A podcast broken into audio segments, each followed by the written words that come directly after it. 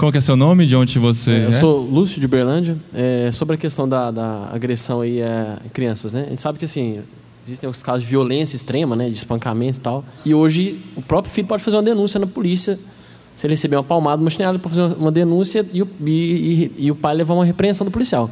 Eu nunca vi o cara ficar preso mais do que um dia, né? Eu já vi caso o cara ter que ir na delegacia e ficar preso, mas ele pode receber uma denúncia lá e ter que ir na polícia. Qual que é o limite da educação, né? Assim, da, da criança, né? Do, do- do corrigir o filho assim, né? Nós temos um- uma situação muito complicada, porque, de um lado, você tem um nível de, de violência tão elevado que o, o, o Estado é constrangido a invadir a área privada. E isso é muito complicado, porque se o Estado se acostuma a legislar sobre a vida privada, vai ficar um negócio complicado. Alguns direitos humanos vão ser vão ser vilipendiados. Isso é muito complicado.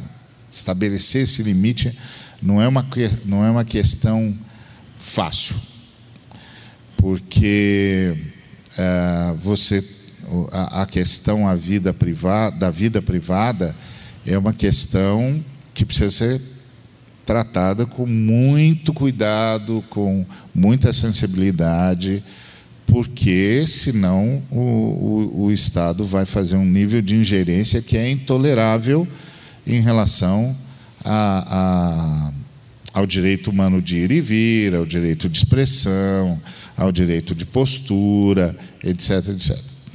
Agora, não há a menor dúvida de que nós temos, ah, de que nós temos abusos ah, numa sociedade eminentemente capitalista.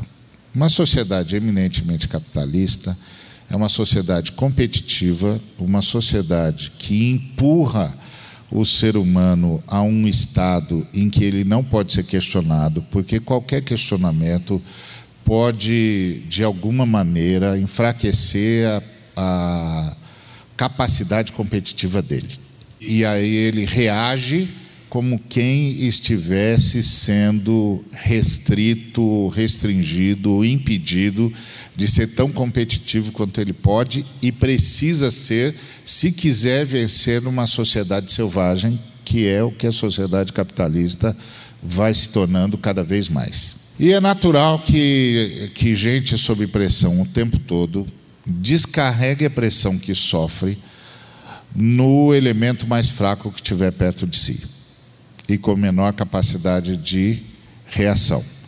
Além do que, é natural que gente assim tenha uma grande dificuldade de tolerar qualquer espírito libertário, qualquer, qualquer desobediência ou qualquer incompreensão.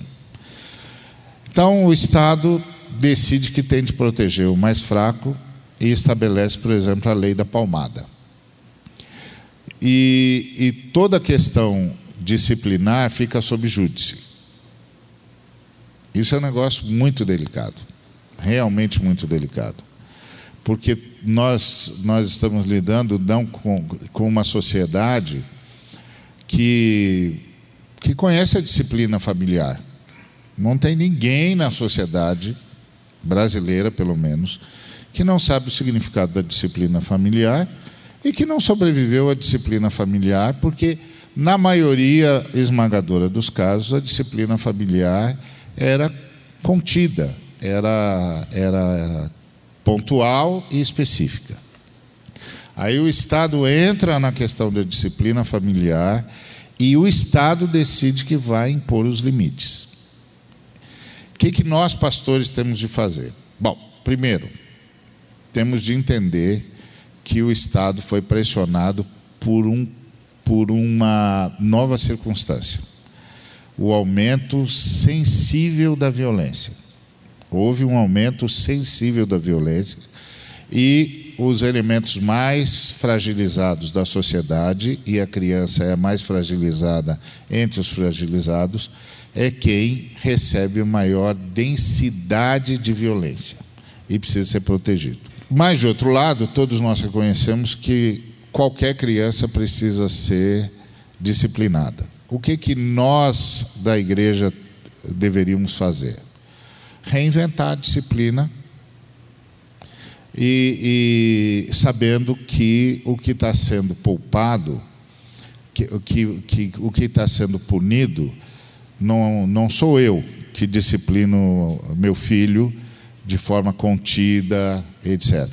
O que está sendo poupado é o violento, porque o que está sendo poupado é a criança que está à mercê do violento.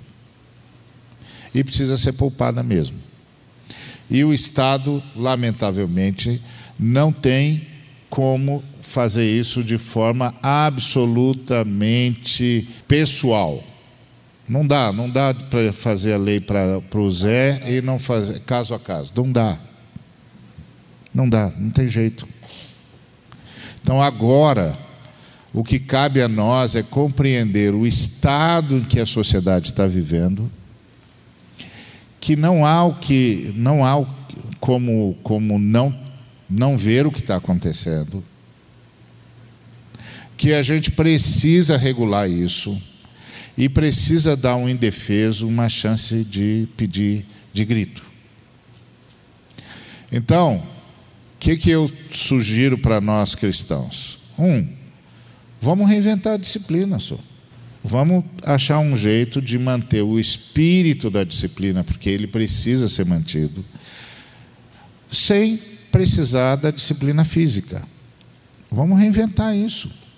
Vamos ajudar as nossas crianças a saberem o significado da disciplina sem precisar ah, destruir uma lei que não visa a mim, mas que visa um estado de violência que está posto. O que, que eu posso fazer? Está posto.